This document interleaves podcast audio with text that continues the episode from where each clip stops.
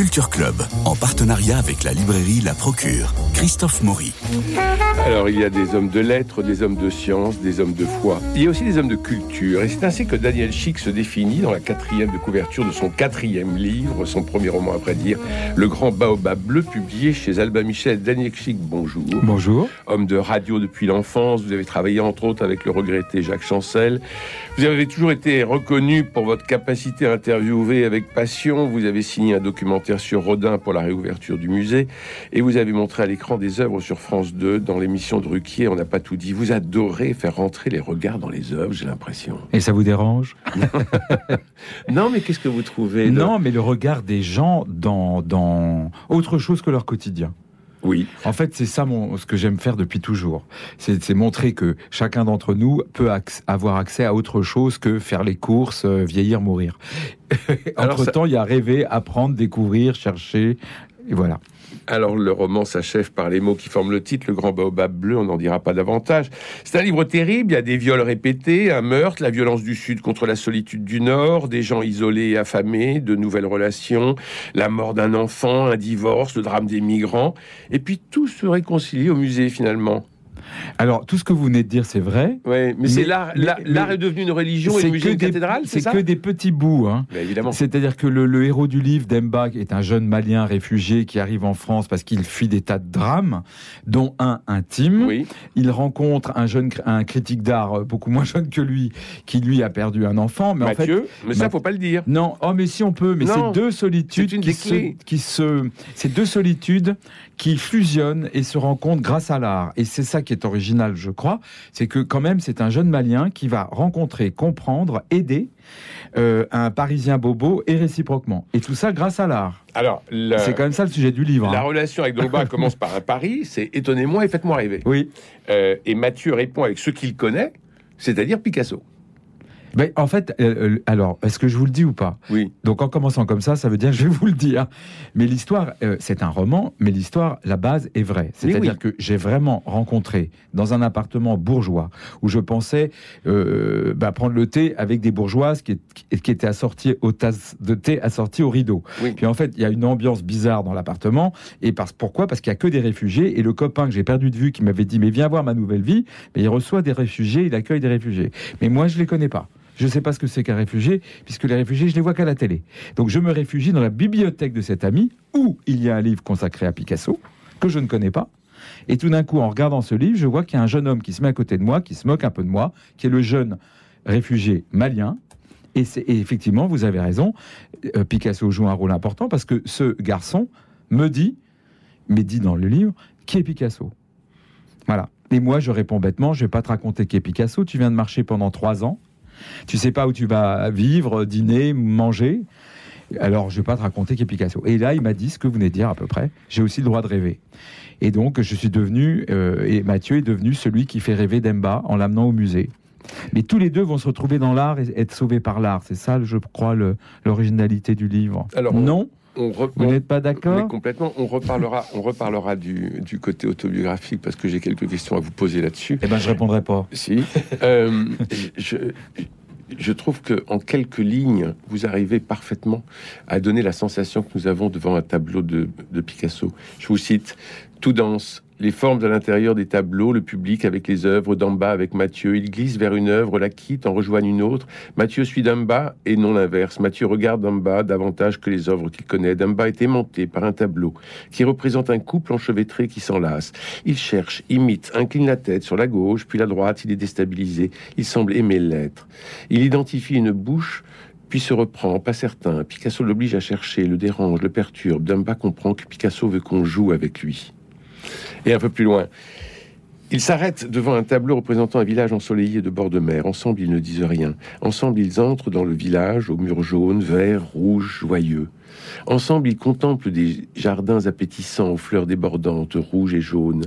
Ils entendent le vent léger qui agite délicatement quelques palmiers. Ensemble, ils sont attirés par la mer si bleue qui lèche le pied du village. Sur la mer, un bateau, voile blanche, s'apprête à prendre le large. Ensemble, ils rejoignent les quelques passagers qui s'affairent sur le voilier, le bleu de la mer, celui du ciel. Ils se laissent absorber par lui ensemble. sans, sans aucun mot. Là a lieu leur véritable rencontre. Ils cavalent dans les ruelles de Picasso, ils cueillent les fleurs de Picasso, ils frappent aux portes closes, ils boivent la joie triomphante peinte par Picasso en 1952. Et on peut comme ça continuer parce que vous nous décrivez les tableaux à travers les sensations, non pas de façon objective, mais à travers les sensations qu'ils ressentent, qu'ils ont. Et, ça, c'est très réussi. C'est beau que vous ayez... Ré... Ben merci. C'est c'est bien que vous ayez raconté cet extrait, parce que donc les, les deux protagonistes, hein, le jeune réfugié malien et le bobo parisien, se retrouvent donc là où vous étiez. À l'hôtel Salut au musée Picasso. Et en fait, c'est génial parce que l'art leur permet d'être ensemble. D'ailleurs, vous avez choisi un extrait où il y a plusieurs fois ensemble. Mais oui. Ensemble, ils rentrent dans le tableau. Ensemble, ils écoutent les bruits du tableau. Et en fait, c'est fou parce que c'est un tableau. Là, c'est Picasso et tableau qui existe. Hein. C'est des musées qui font que ces deux êtres vont, vont se rassembler alors qu'ils sont si différents. En fait, l'art leur permet d'être ce que vous avez dit ensemble. Donc je reviens sur ma question. L'art comme religion et le musée comme cathédrale? Alors, euh, moi, j'aime pas trop les mots euh, l'art comme religion. Bah, religion reléguée, c'est ce qui réunit les gens. Hein. Oui, mais je, c'est presque l'art comme euh, respiration, l'art comme bateau de sauvetage, gilet de sauvetage, les concernant. Mmh. Et ça devient l'art, leur respiration commune leur indispensable, leur ciment. Religion, il y a quelque chose qui relève de la dévotion qui peut être gênant. Mmh. Euh, mais il y a un côté sacré. Mais, mais il y a un côté qui relie et qui est, sacré. Certains qui placent euh, tous les deux avec mm. des histoires tellement différentes, l'art comme au-delà du réel. Donc vous pouvez le mettre dans la catégorie sacrée. Alors Picasso, euh, on en a parlé, mais il y a aussi Rodin, Daniel Chic. Alors allons donc au musée Rodin. On a évoqué le documentaire que vous aviez écrit et réalisé. Quelle est votre intimité avec la sculpture de Rodin, vous personnellement? Ah mais Moi j'adore Rodin. Mais pardon de revenir au livre, exactement les raisons pour lesquelles le jeune Demba, qui ne connaît pas la sculpture, devient dingue de Rodin. C'est-à-dire Rodin ne représente que ce qu'il considère comme essentiel. Donc s'il veut représenter un homme qui marche, euh, qui a un destin, marcher, on ne sait pas vers où, bah Rodin ne s'encombre pas de lui mettre des mains, un visage, euh, des vêtements. Il va représenter que l'essentiel, des jambes. Quand vous marchez, ce sont les jambes qui marchent. Et c'est pour ça d'ailleurs que le jeune réfugié est fou, fou de cette sculpture l'homme qui marche qui existe hein, au mmh. musée Rodin. Mmh. Mmh. C'est parce qu'il dit mais mais je comprends euh, Rodin, un homme qui marche, c'est ses jambes qui marchent. Mais oui. C'est pas sa tête, c'est pas ses bras, c'est que ses jambes. Et Rodin ne représente que l'essentiel. Puis alors Rodin, en plus que je l'adore parce qu'il invente Rodin. Hein. Oui. Il vous met deux jambes gauches, deux mains euh, droites. On n'en parle ah, pas de ça. D'accord. Voilà, on n'en parle pas de ça parce qu'on a les. Euh, alors moi j'ai adoré euh, au, passage d'une page comme au passage d'une salle. alors on apprend que Rodin n'a jamais sculpté la pierre. Non. Je trouve ça formidable. Ben, en faisant mon film, j'ai fait 10 films hein, pour France Télévisions en tant que réalisateur de, films consacrés à des musées à l'art. En faisant le film, évidemment, euh, je, je cherche où des archives. Avec le marteau. Et eh ben, il a posé, Rodin a posé une fois dans sa vie avec un outil pour bien faire comprendre que le monsieur, il transpirait en sculptant. Non, il ne, il ne, il ne frappait pas la pierre. Il malaxait l'argile, il racontait ce qu'il voulait à des assistants, il vérifiait, mais le monsieur qui a mal au dos et qui sculpte le marbre toute sa vie, non, Rodin n'a jamais sculpté. Voilà, donc ça c'est. et puis alors il y a le penseur, il y a les deux mains cathédrales, et on n'en parlera pas plus. Il y a la sculpture qui dévoile les corps, mais le corps de Domba se révèle d'abord à travers le tango. Alors ça, c'est une découverte. C'était une étape nécessaire pour vous à l'initiation, parce que c'est un roman initiatique, faut le dire. Euh, je vous rappelle que c'est un roman, hein, vous venez de le dire. Mais donc j'ai imaginé. Mais c'est un roman initiatique. C'est-à-dire qu'on va d'étape en étape pour arriver jusqu'au grand baobab bleu. Le titre du livre, j'en dis pas plus. Bah, c'est compliqué d'en dire plus en fait, parce que voilà, tout, Demba quitte le baobab, c'est-à-dire le Mali, et quitte ses souffrances, parce qu'il confiait ses souffrances au baobab, et c'est un tableau de Picasso qui va faire que peut-être qu'il va retourner au pays des baobabs. Mais on peut pas dire plus. Daniel Mais pour revenir à votre question, parce que vous aviez une question oui. formidable, tellement formidable que je l'ai oubliée. Alors, c'était une étape nécessaire, le tango, ah dans la découverte du corps. Bah, en fait, ce, que, ce qui est intéressant. Les réfugiés, leur corps devient plus qu'une machine, une machine à survie. C'est-à-dire, ils marchent, ils marchent, ils marchent. Et ça dure deux mois, deux ans, trois ans. Ils n'ont plus de corps, ils n'ont quasiment plus de vie sexuelle. Non. Euh, de toute façon, on les regarde plus non plus. Mm. Et donc, dans le livre, j'ai imaginé que euh, ce réfugié euh, redécouvre qu'il a un corps parce que à côté de son centre de réfugiés au Bourget, il y a un cours de tango. Paris Tango. Et lui, il regarde ça. Vous pensez bien que réfugié musulman, euh, euh, je- je veux pas qu'on me voie, Mm. euh, j'ai subi des horreurs, vous avez pas de corps, vous avez plus rien. Et lui, il voit des- derrière la fenêtre des gens qui évoluent grâce, euh, avec euh, agilité, qui dansent Avec des chaussures vernies. Et qui ont des chaussures pour danser oui. et qui se frôlent. Et, et il se, le hasard fait qu'à un moment donné, une jeune fille le repère, le repère et lui dit mais mais faut entrer dans ce. Mm. Et Demba se retrouve qui vient du Mali, hein, Mm. Peul, à esquisser des pas de tango, mais tout d'un coup il, se- il- il reconquiert son corps. Oui. Et puis il se retrouve en face du, corps de, de, de femme. Et puis d'un coup il voit deux types qui dansent ensemble, c'est des frères. Parce que ça, ça le perturbe. Parce que le tango, c'est vraiment une danse d'amitié, de fraternité, de sensualité. Et en fait, il redécouvre son corps, qu'il a un corps, par le tango Et le bandoneon. et le bandoneon. Parce que vous Maintenant- avez quelques lignes sur le bandoneon. Ah bon? Oui. Euh, Mais j'ai oublié. Ben voilà. Alors c'est un roman très masculin finalement, voire viril. Il y a trois femmes qui passent rapidement. Il y a Virginie, Ouais. la prof de danse, on vient de l'évoquer. Ouais. Cécile, l'ex-femme de Mathieu, et il y a euh, Aïssatou, la mère de Domba. C'est un roman finalement sans sexualité, une sexualité brisée dans l'enfance de Domba, une sexualité aussi qui est étrangère à Mathieu. Alors c'est une démarche volontaire de l'auteur ou c'est votre côté euh, Tintin et Haddock euh, au pays de l'art? Et pourquoi pas les deux? Et pourquoi pas les deux, oui Mais je vais vous dire, vous savez, quand vous écrivez, vous, en, vous le livre en vrai, enfin là, il Vous pas- échappe. je sais pas combien de pages il fait, mais il était beaucoup plus important. Et il y avait, ils avaient chacun, donc le réfugié et le bobo blasé qui a perdu un enfant, donc qui a divorcé, tout ça. Au début, ils avaient des, des- des- des formes d'histoire, ils avaient des Mhm. tentations. Et mais je me suis dit, mais ce n'est pas ça le sujet. Le sujet, c'est vraiment la force de l'art Bah. qui rapproche deux hommes, mais de, de- de- de- de- deux hommes qui, qui deviennent des amis, qui deviennent fusionnels. Mais donc, a- il n'y a pas de sexe entre eux.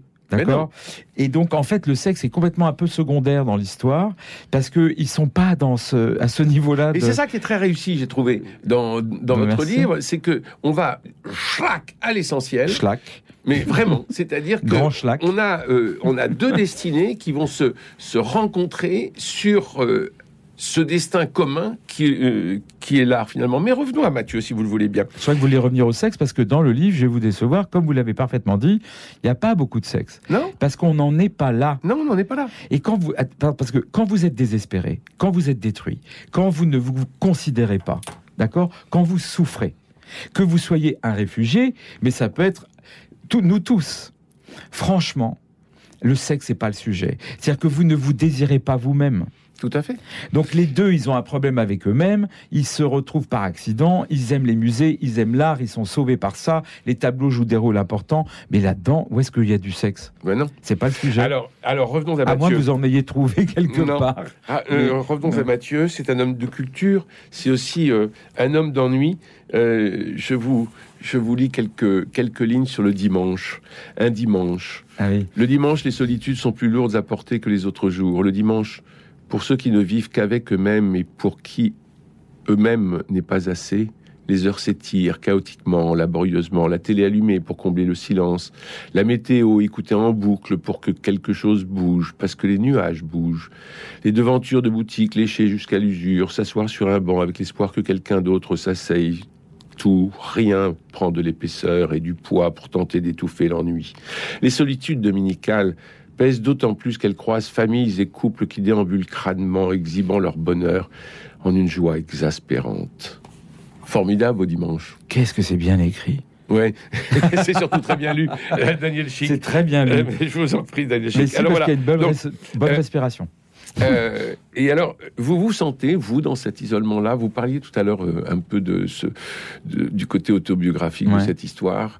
Vous, esthète, homme de culture, euh, plongé dans des, euh, euh, dans des catalogues d'expositions, dans des romans, dans des projets de documentaires, dans vos propres documentaires, euh, vous êtes dans cette solitude-là? Oui, pas- ah bah, attendez pas tout le temps. Mais vous savez, je pense qu'on est parfois, et on ne sait pas toujours pourquoi, dans le sentiment de la solitude.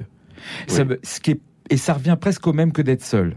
Oui. Mais de temps en temps, vous vous dites, et bon, et tout ça, et les livres, et les catalogues. Oui, mais c'est dimanche. Alors, si vous n'avez pas d'enfant, pas une famille qui est là autour de Mhm. vous, Si vous n'avez pas le poulet, et ben, et vous êtes, nous, vous le êtes, gigot, eh ben vous êtes, vous pouvez pas vivre que de livres et d'expos. C'est-à-dire qu'à un moment donné, euh, euh, oui, il y a le sentiment de la solitude euh, de, parce que vous parlez pas aux livres. Ils vous parlent. les livres ou les tableaux. Mais vous, vous leur parlez pas vraiment. Et en même le, temps, le dimanche, quand on a personne à qui parler, ça pèse. Je dis pas que c'est mon cas, ça m'est arrivé comme tout le monde. mais oui.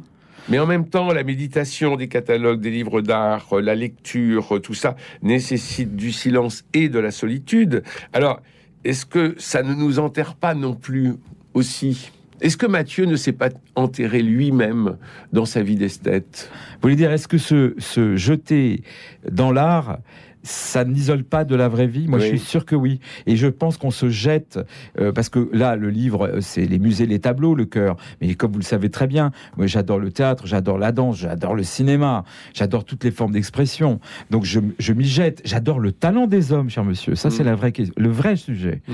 C'est que moi, je préfère les hommes qui construisent, qui inventent, qui bâtissent des cathédrales, que ceux qui flinguent, qui tirent ou qui détruisent. Évidemment. Bon.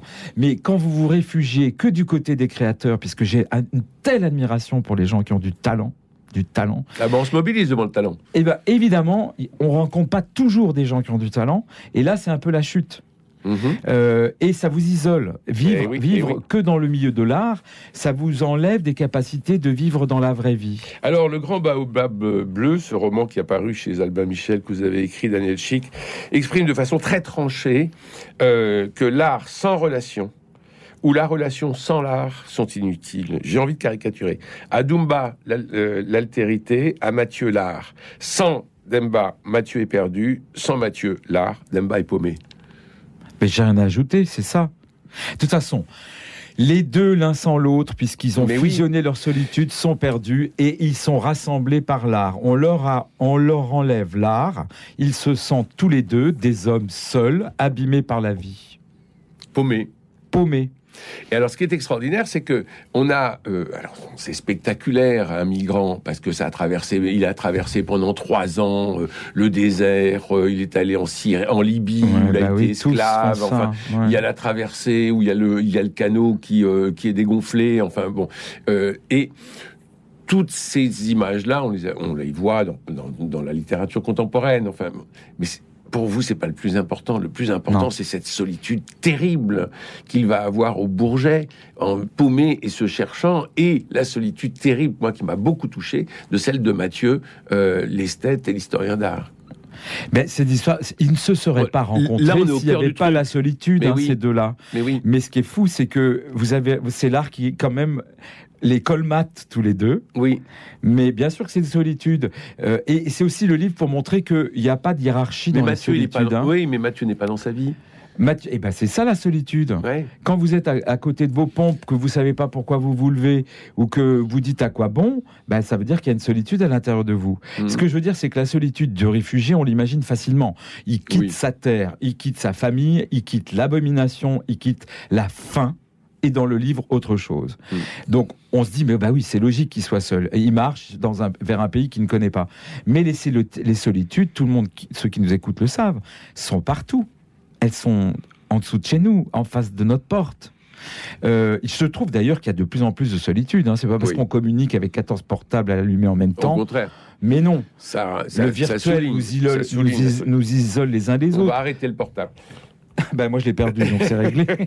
Moi, j'étais étonné et euh, euh, euh, magnifiquement par la, par la pudeur de, de votre livre. Encore une fois, les violences sont estompées par la grandeur des toiles, mais aussi par sa jouvence. Alors, c'est votre côté éternel jeune homme qui n'est pas étranger. J'ai envie de conseiller, moi, la lecture de ce grand baobab bleu aux jeunes. Euh, c'est un livre de jeunes finalement et qui donne une espèce de, euh, de gourmandise des musées. Euh, allons dans les musées comme dans une pâtisserie finalement. Allons. C'est-à-dire, je trouve qu'il faut aller. Oui. Et euh, euh, moi, mais le, le critique d'art et Demba, d'ailleurs, les deux n'ont pas peur. Ils vont, ils vont vers vers l'autre qu'ils ne connaissent pas. Euh, Demba, quitter son pays pour la France qu'il connaît pas, faut du courage. Euh, ils sont, et, moi, et je trouve que les jeunes, si vous dites ça, ça serait génial que les jeunes déjà achètent des livres et tout, mais je trouve qu'il y a beaucoup de peur autour de nous. Et les mômes, ils sont aussi dans la peur parce qu'ils regardent la télé, leurs parents leur disent mais fais pas ci, fais pas ça. Et euh, le livre, c'est de dire, il faut pas avoir peur de l'autre, de- de- d'être déstabilisé. Le critique d'art, là, le bobo usé qui a perdu son fils et qui est triste, il est réveillé. par le jeune. Il n'a pas peur du jeune réfugié. Il est réveillé par le jeune réfugié. Le réfugié, il est réveillé par Mathieu, le critique d'art, et par Picasso.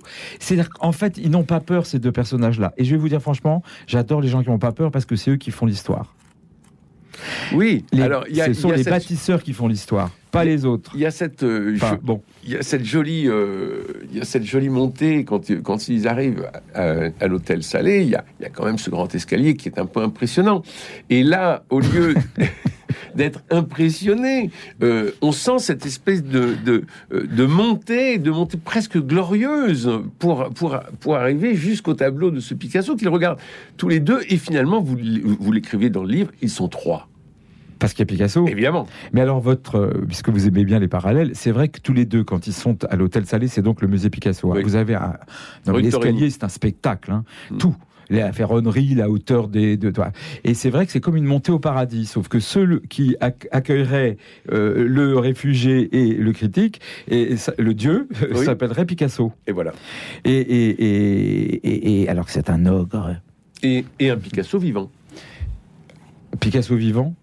Ben, le, le, Picasso tel que on le rencontre, parce que on rencontre ah, on a l'impression que Picasso est là. Mais oui. Mais oui, il est là, monsieur, partout. Alors, il change la vie même des deux. Alors c'est ce que vous ressentez quand vous voyez ah, une toile. oui. Oui. C'est-à-dire que vous vibrez physiquement oui. Euh, en voyant une toile. Alors quels, quels sont les peintres qui sont, euh, ah, qui sont les vôtres? On va tous les deux au musée. Si on va dans un musée, là j'ai vu une exposition au musée du Quai Branly euh, où il y a des bâtons, des massues, mais qui sont des œuvres d'art. J'étais avec un, ami à moi. Mmh. J'ai absolument pas entendu ce qu'il a dit.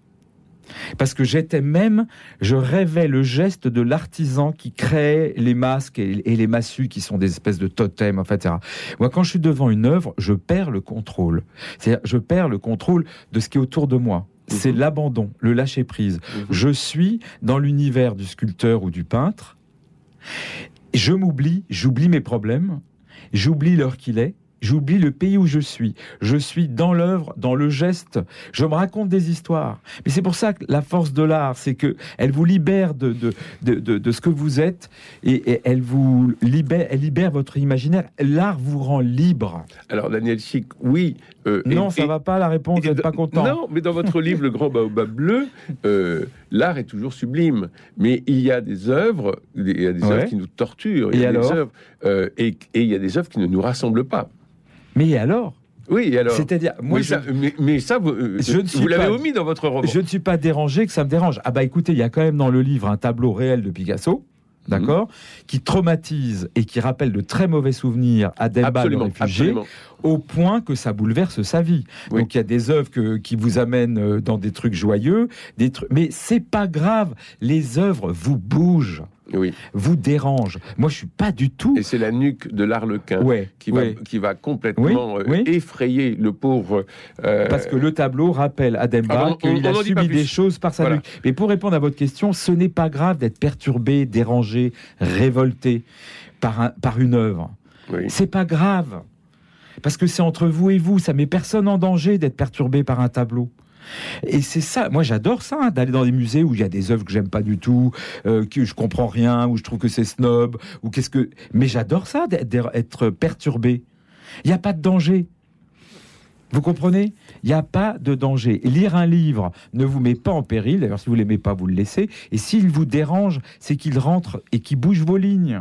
Il y a des toiles qui sont fort dérangeantes. Et eh ben, c'est pas grave.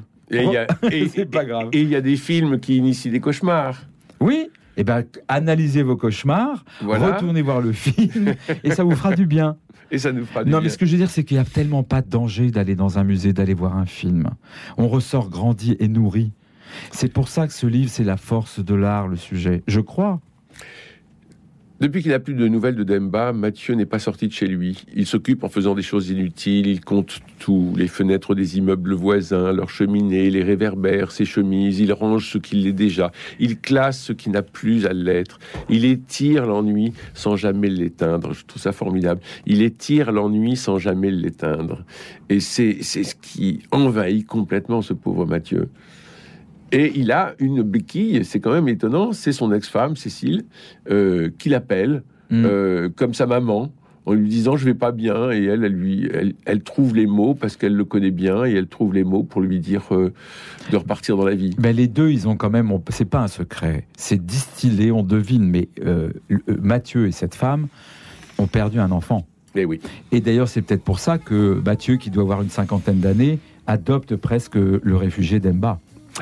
Le grand Bob à bleu, Daniel Chic chez Albin Michel. Merci infiniment. C'est un livre que je recommande absolument ah bah euh, à tout le monde, mais particulièrement aux lycéens, parce que c'est un conte lumineux et qui donnera envie euh, de nouer avec la tolérance et euh, contre la violence, contre le rejet de l'autre. C'est-à-dire, ça commence au musée et ça commence de Picasso. Merci Daniel Chic. À la, semaine, à la semaine prochaine. Et... Ah, je reviens, vous voulez dire?